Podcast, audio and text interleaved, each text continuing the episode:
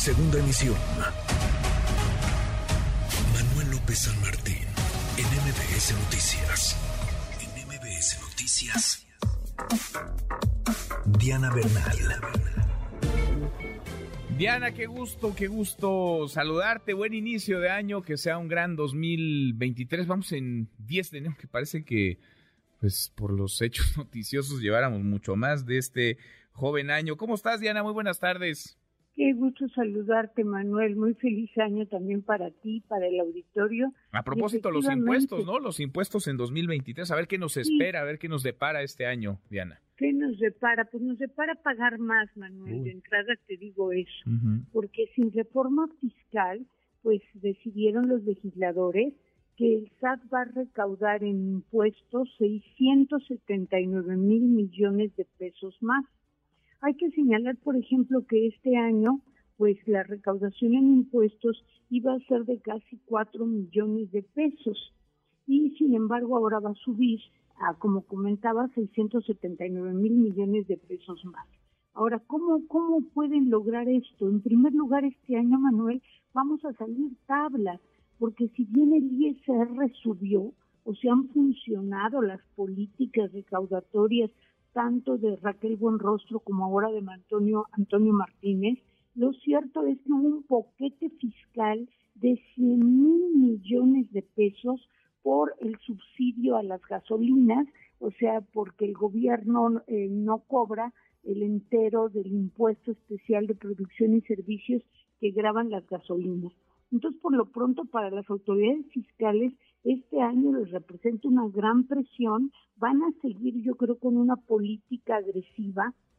Incluso en su página están, están presumiendo que lograron subir a grandes contribuyentes 3.5% la recaudación y cobrar más de 233 mil millones de pesos por puras auditorías no por, este, digamos, impuestos comunes y corrientes. Entonces yo creo que sí se espera una política pues de requerimientos por parte de las autoridades, de programas de entrevistas, de vigilancia profunda, de cumplimiento voluntario, donde llaman a contribuyentes chicos, medianos y grandes para requerirlos fuera de procedimientos sobre situación fiscal, etcétera. Sin embargo, Manuel, eh, hay una pequeña buena noticia que yo creo que es importante y valiosa y comentar con el auditorio. Las tablas para pagar el impuesto sobre la renta, que es el que pagamos todas las personas físicas por cualquier salario, honorario, pago que nos hagan, esas van a disminuir porque se acordó ajustarlas a la inflación.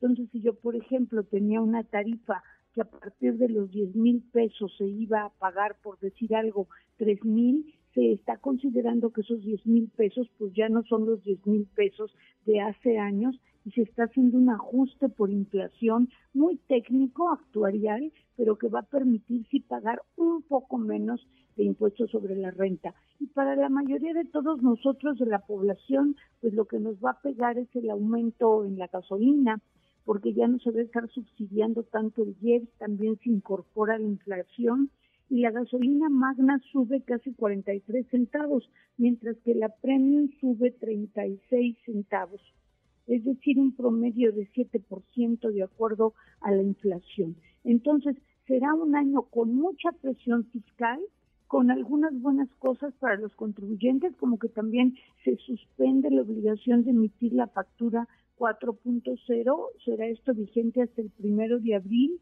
pero sí estar muy muy este, cuidadosos de cumplir con nuestras obligaciones, pues para evitar caer en esta política de recaudación que a fuerzas tendrá que seguir SAT, pues para cubrir el boquete de 100 mil millones y para lograr el incremento de 679 mil millones de pesos en recaudación. Qué. Pues a pagar más entonces, a pagar más este 2023. Pues a fuerzas, porque si no, no se cumple la ley de ingresos de la federación y tú sabes que con eso pues se paga el presupuesto, subieron algunos programas de bienestar social, hay que reconocerlo, y pues también están las mega obras que aún no se concluyen, como el tren Maya que crónicamente sigue subiendo su presupuesto. Pues sí, y no es que paguemos impuestos, nos los cobran, Diana. en fin, no es que sea por gusto, es por, y es en su por caso obligación. Nos lo ejecutan, porque pueden ir contra tus cuentas bancarias y contra todos tus bienes si eres una persona y dan muy poco a cambio a cambio de lo que pagamos que en algunos casos es mucho. Gracias Diana gracias como siempre gracias Manuel un abrazo feliz año. Igual para ti que sea un gran 2023 Diana Bernal redes sociales para que siga en contacto. Twitter Facebook y TikTok. M. López San Martín